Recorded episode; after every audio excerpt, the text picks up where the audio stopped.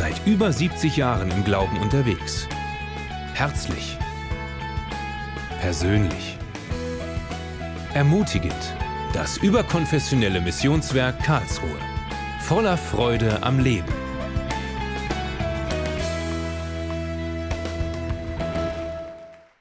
Ja, dann kommen wir zu dem Thema. Ich möchte das, was wir gerade so erlebt haben mit dem Segensgebiet, ich nenne sie jetzt einfach Alexander, weil ich nur den Vornamen mitbekommen habe, gerne aufgreifen, weil in der Bibel gibt es Personen, die waren noch mal älter als 70 Jahre und wurden dann von Gott berufen. Welche Person kommt euch da in den Sinn? Mose, der war noch deutlich älter, war 80. Es gibt eine Person, die hat einen besonderen Auftrag bekommen mit 75 Jahren. Nochmal laut bitte. Abraham, genau. Und Abraham wurde gesagt, dass er sein Vaterhaus verlassen soll, dass er das Land, in dem er lebte, verlassen soll und sich auf den Weg machen soll in ein Land, von dem er noch nicht mal wusste, wo es liegt. Und Gott hat ihm eine Zusage gegeben. Die sehen wir hier schon als Titel des Familiengottesdienstes aufgeführt. Thomas, da ist er gerade äh, blank geworden. Was muss ich denn da machen?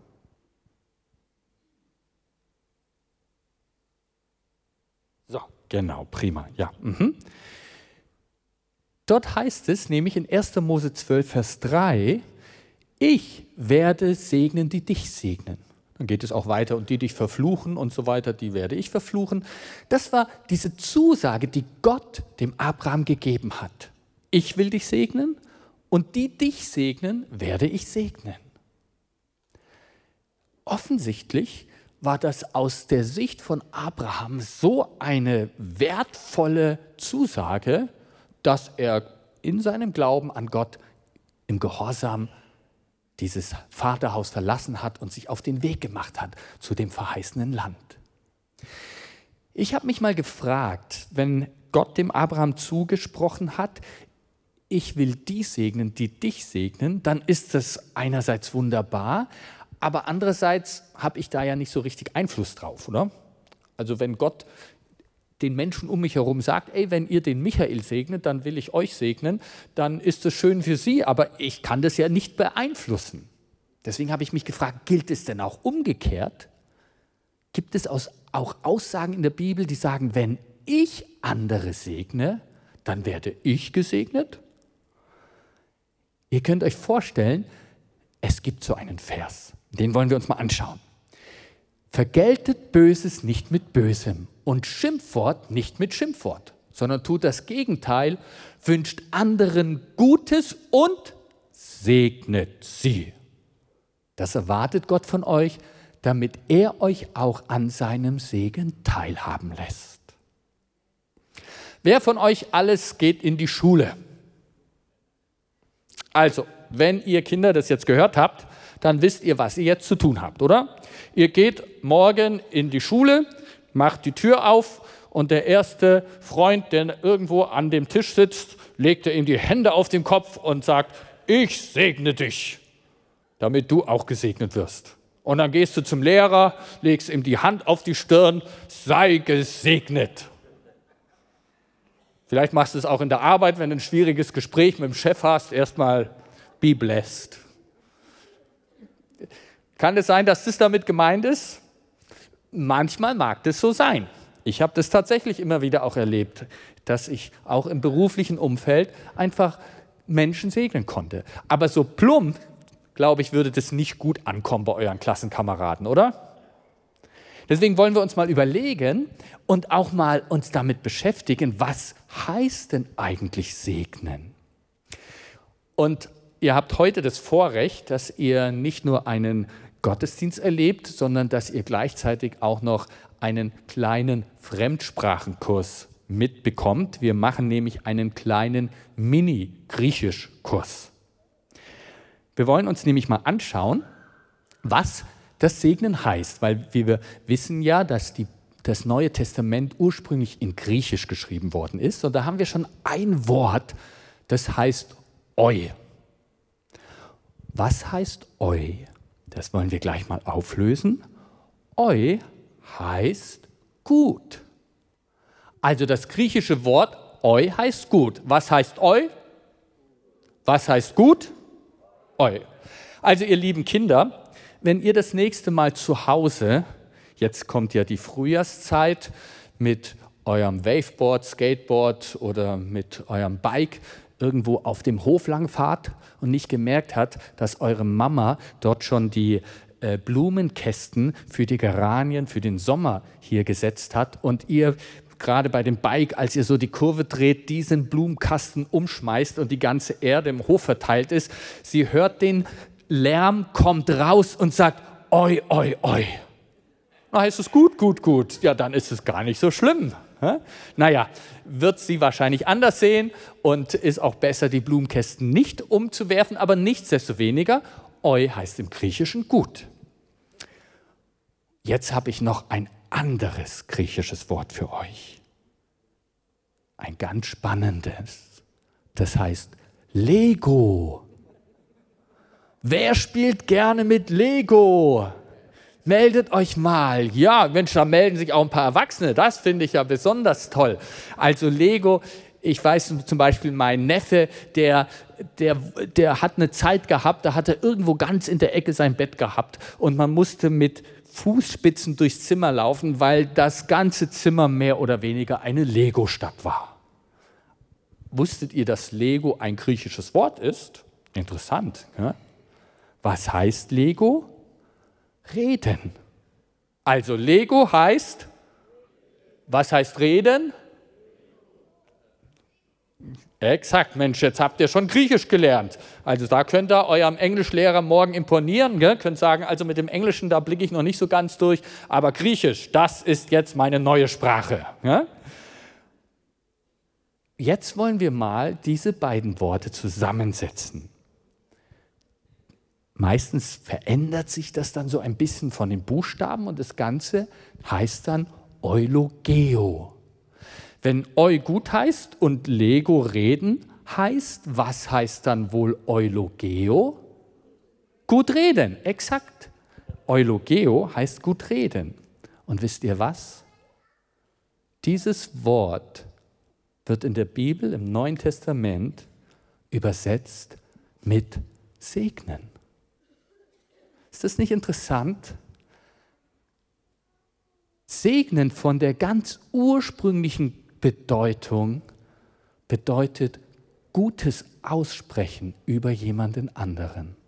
Gott spricht Gutes über uns aus und wir sind dazu aufgefordert, Gutes übereinander auszusprechen, Gutes zueinander zu sagen. Segnen heißt gutes Reden. Wie sieht es denn bei euch in der Familie so aus? Wir haben euch da was mitgebracht.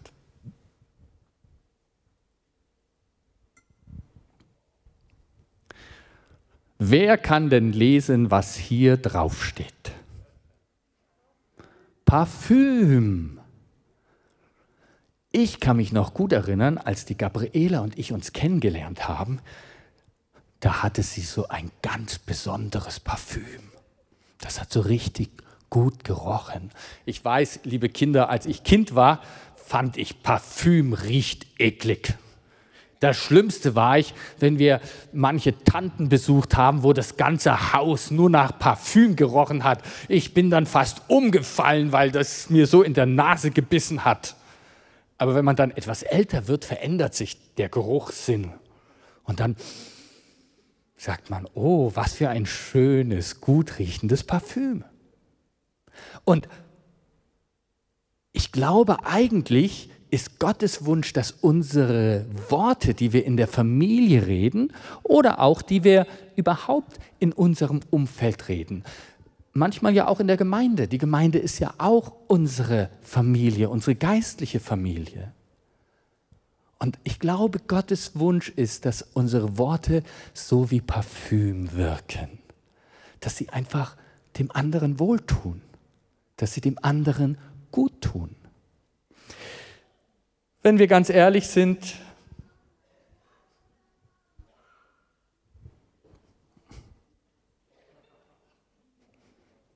was steht denn hier drauf? Mal laut. Stinkbombe.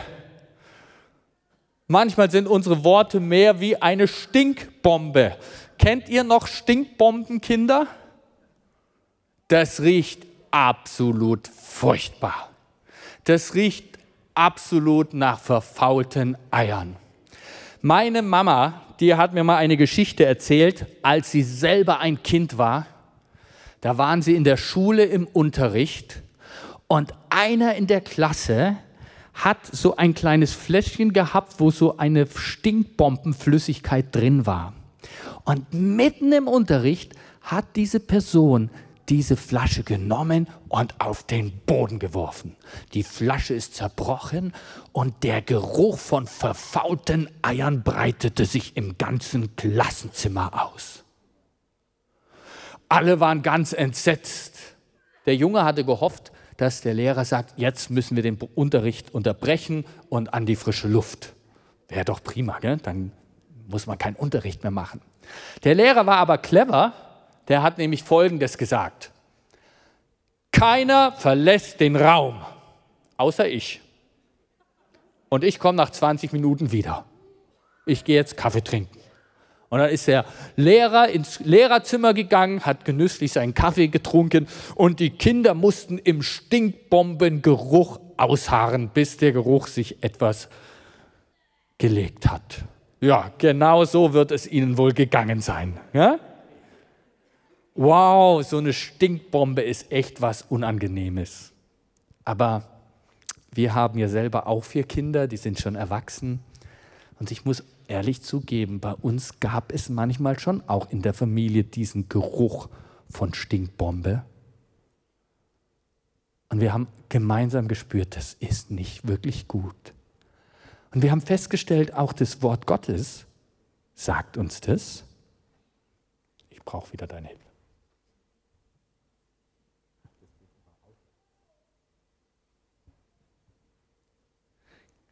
Auch das Wort Gottes sagt uns das, nämlich, dass dort gesagt wird in Epheser 4, Vers 29, kein faules Wort, also so wie verfaulte Eier, komme aus eurem Mund, sondern nur eins, das gut ist zur notwendigen Erbauung. Mensch, was denkt ihr, wie wäre es, wenn wir in unseren Familien wenn wir in den Kreisen, in denen wir unterwegs sind, vielleicht auch in der Gemeinde, in der Firma, in unserer Nachbarschaft, nochmal ganz neu darüber nachdenken würden, wie reden wir denn miteinander? Wie reden wir vor allen Dingen auch übereinander? Reden wir eher wie eine Stinkbombe? Reden wir eher wie Parfüm? Manchmal stellt sich die Frage, warum ist es Gott denn so wichtig?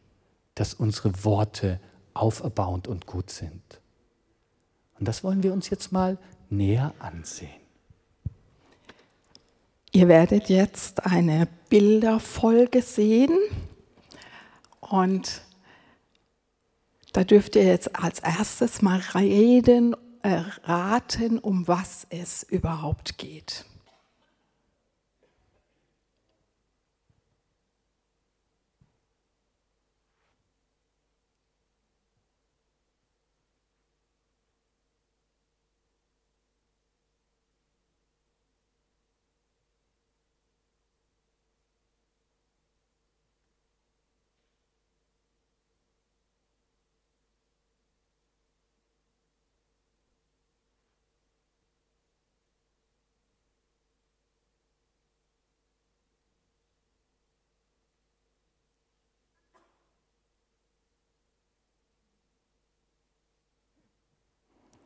Was wurde dargestellt? Wenn man so die Serie anguckt. Dürft ihr rausrufen? Genau, es ging um die Schöpfung. Und wie war das bei der Schöpfung ganz am Anfang? Gott sprach und es wurde. Gott hat Worte gesprochen und dann ist das geworden. Gottes Worte hatten schöpferische Kraft. Unsere Worte haben auch Kraft, die wir aussprechen. Ich zeige euch mal was.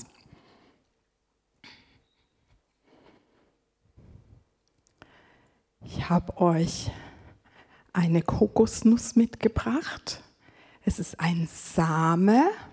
Wenn man das in die Erde legt, dann dauert es aber sehr lange, bis eine Riesenpalme daraus wird. Wir haben vor ein paar Jahren noch im Südschwarzwald gewohnt. Da hat mir unsere Nachbarin eine Geschichte erzählt. Und zwar hat sie, die Nachbarin erzählt, ihre Tochter hat vor 30 Jahren eine Kastanie in den Garten eingepflanzt.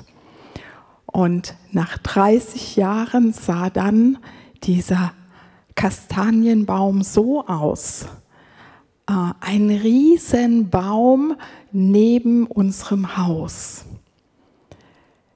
Same wird eingepflanzt und dann dauert das, bis es wächst. Und so ist es auch mit unseren Worten. Es sind so Samenkörner, die in unseren Herzen, in den Herzen der anderen, im Leben der anderen eingepflanzt werden und irgendwann geht das auf. Es dauert manchmal eine Zeit. Ich habe das so erlebt, als ich jung war, hätte ich gerne den Motorradführerschein gemacht. Ich hatte immer Freunde, die Motorrad gefahren sind, so die großen Maschinen, Tausender BMW, Tausender Suzuki, also wirklich große Maschinen, die auch groß waren, hoch waren. Meine Brüder haben Motorrad gefahren und ich musste immer hinten drauf sitzen. Das fand ich ätzend. Dann habe ich immer gesagt, ich will auch Motorrad selber fahren. Und alle haben gesagt, das kannst du nicht. Du bist zu klein. Klar, ich bin nicht besonders groß, aber sie haben mir das dann immer wieder gesagt. Also, das ist nichts für dich. Sitz mal hinten drauf. Bist zu klein. Und dann habe ich das auch geglaubt. Ich habe mich nicht getraut, mit 18 den Motorradführerschein mitzumachen, als ich den Autoführerschein gemacht habe. Aber dann, ein paar Jahre später, habe ich einen Fahrlehrer kennengelernt, der hat gesagt, Gabriela, das schaffen wir, das schaffst du. Wir machen das zusammen. Ich habe lange überlegt, ob ich mir das antue. Und dann irgendwann nachdem er es ganz oft zu mir gesagt hat und mich so ermutigt hat, habe ich es probiert. Und ich habe das dann heimlich gemacht. Ich habe es niemand erzählt. Und dann habe ich den Führerschein bestanden. Und dann habe ich mir zwei Tage später ein Motorrad ausgeliehen. Eins, wo ich halt, es gibt ja auch Motorräder, die tiefer sind, wo ich gut mit den Beinen auf den Boden komme wo ich mich sicher fühle. Und dann bin ich zu einem Treffen mit meinen Freunden mit einem ausgeliehenen Motorrad angerauscht. Das war richtig klasse. Das hat mir Auftrieb gegeben. Ich habe mir dann auch ein Motorrad gekauft, wie wir dann verheiratet waren ähm, und dann Kinder hatten, habe ich es verkauft. Dann habe ich immer gedacht, naja, vielleicht wenn eins meiner Kinder ein Motorrad kauft, dann darf ich vielleicht auch mal mitfahren. Der Jüngste hat sich jetzt vor ein paar Jahren ein Motorrad gekauft, auch eine große BMW. Und ich als Mama darf auch damit fahren. Voll cool. Wenn ich Lust habe, dann darf ich damit fahren.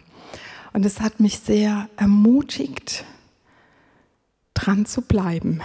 Diese eine Saat hat mir das so verleitet, aber die Ermutigung von dem anderen, die hat mir geholfen, da wieder rauszutreten.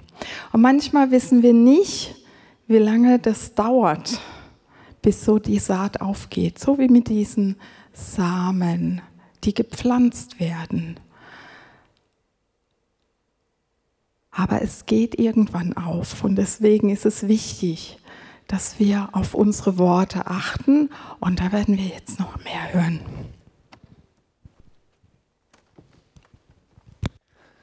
Wir haben also gehört, dass Worte wie Samen wirken. Worte wirken aber noch in einer anderen Weise. Da haben wir euch auch etwas mitgebracht.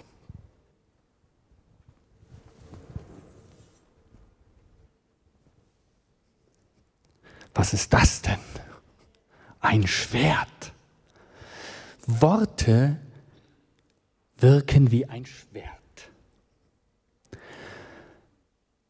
Und ein Schwert kann in zweierlei Weise gebraucht werden. Wir wollen euch das mal darstellen.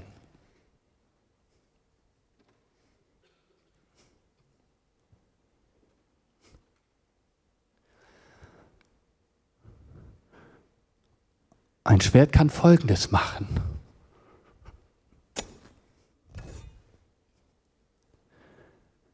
Ein Schwert kann verletzen. Worte können unser Herz verletzen.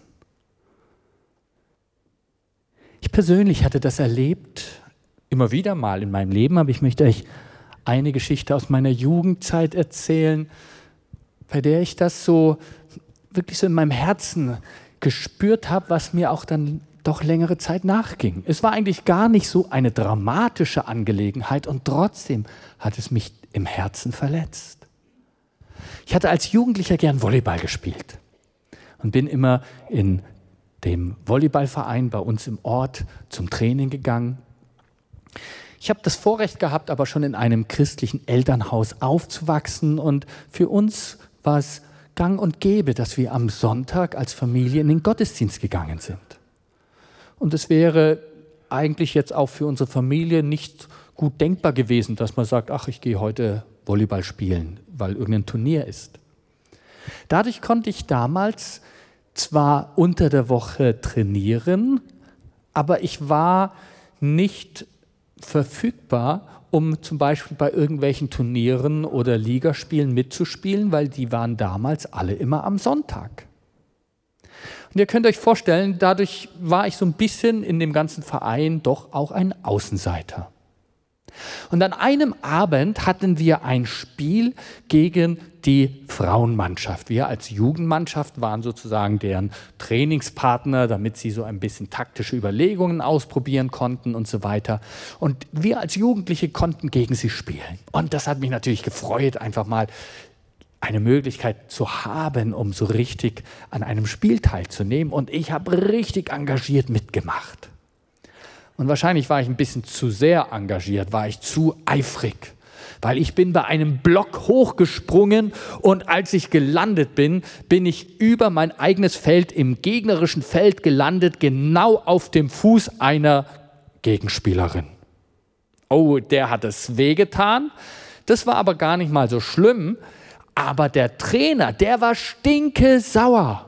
Und der hat mich so niedergemacht und hat gesagt, eigentlich hätte ich dich nie mitspielen lassen dürfen, du machst mir meine ganze Mannschaft kaputt und äh, so wie du da rumspielst, das ist ja unerträglich. Und das war so ein richtiger Schwertstich. Ich sage euch, danach habe ich an diesem Spiel überhaupt nichts mehr hingekriegt. Die ganzen Bälle sind immer sonst wohin gesprungen und ich bin frustriert nach Hause gefahren. Das Gute ist, Worte können auch etwas anderes.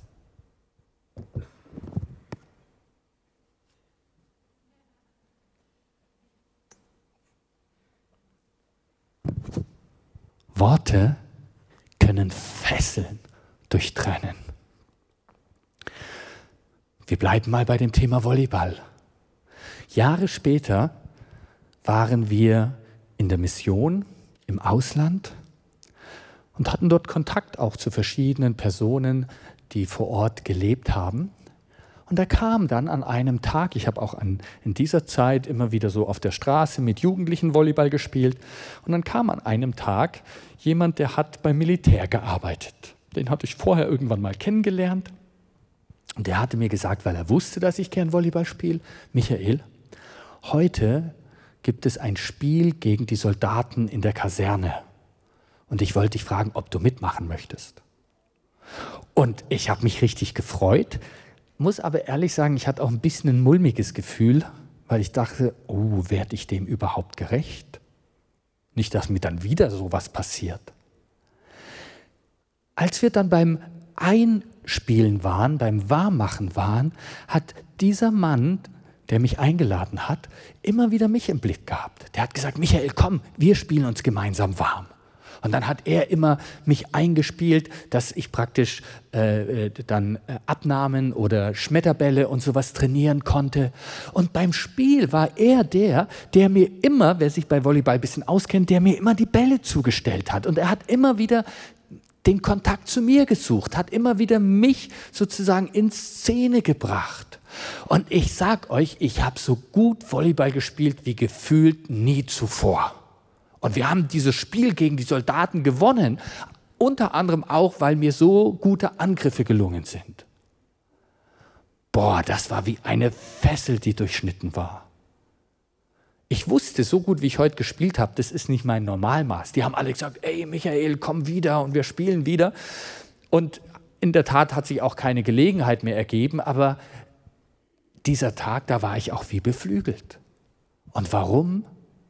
weil dort eine Person war, die an mich geglaubt hat, weil da eine Person war, die mich ermutigt hat, weil da eine Person war, durch die, die durch ihre Worte mich aufgebaut hat. Für mich war das sehr eindrücklich, weil es um das gleiche Thema ging. Einmal zu erleben, wie ich fast nichts vermag, weil mein Herz von den Worten durchstochen war. Und das andere Mal, wie mir einfach richtig viel in einer guten Weise geglückt ist, weil da jemand war, der an mich geglaubt hat.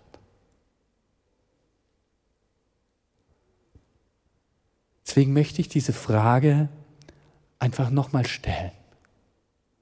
Wie sieht es bei uns in der Familie aus? Und welche Person wollen wir sein? Wollen wir uns entscheiden, Menschen zu sein, die durch ihre Worte andere aufbauen? Ich würde gern zum Abschluss dieser Predigt mit euch beten.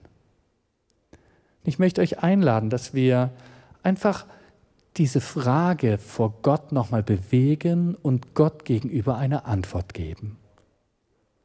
Und ich lade alle diejenigen, die in irgendeiner Form in ihrem Herzen durch diese Botschaft berührt worden sind. Und die spüren in ihrem Herzen, Mensch, das gilt auch mir, auch ich will ganz neu mich dazu entscheiden, auf meine Worte zu achten, die möchte ich einladen, dass wir aufstehen.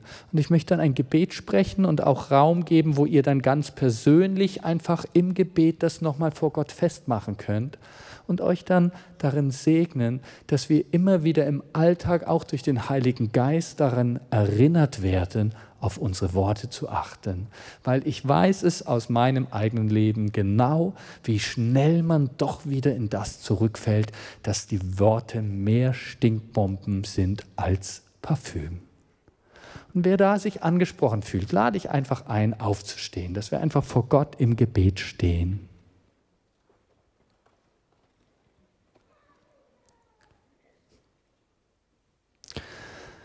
Vater im Himmel, ich danke dir, dass du die Welt durch deine Worte geschaffen hast. Deine Worte haben unendlich viel Kraft. Und Gott, du hast uns als Menschen in deinem Bilde geschaffen. Du hast uns dir ähnlich gemacht. Und das ist der Grund, weshalb auch unsere Worte so viel Kraft haben. Und Vater, wir bitten um Vergebung wo unsere Worte nicht auferbauend und gut waren, wo sie dem anderen nicht, nicht den anderen ermutigt haben, dem anderen gedient haben, sondern wo sie im Inneren oder manchmal auch im Äußeren eher zerbrochen und zerstört haben. Vater, vergib uns das, reinige uns davon.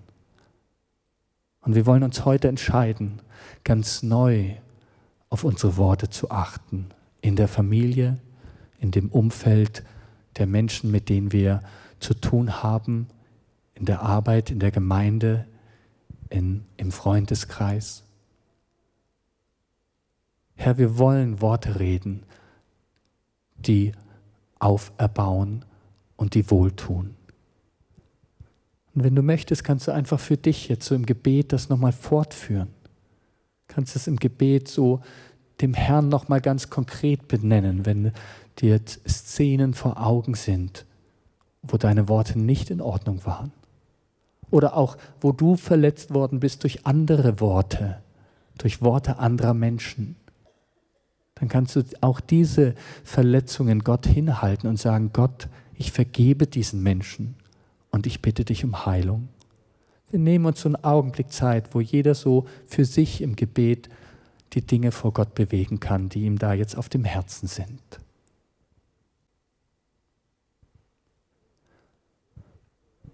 Und Herr, ich bitte dich jetzt um deine Befähigung, um deinen Segen, uns im Alltag immer wieder an diese Botschaft zu erinnern. Nicht um der Botschaft willen, was hier auf der Bühne geschehen ist, sondern um der Botschaft willen, die in Übereinstimmung mit deinem Wort der Bibel steht. Dass kein faules Wort aus unserem Munde komme, sondern eins, was gut ist zur Auferbauung.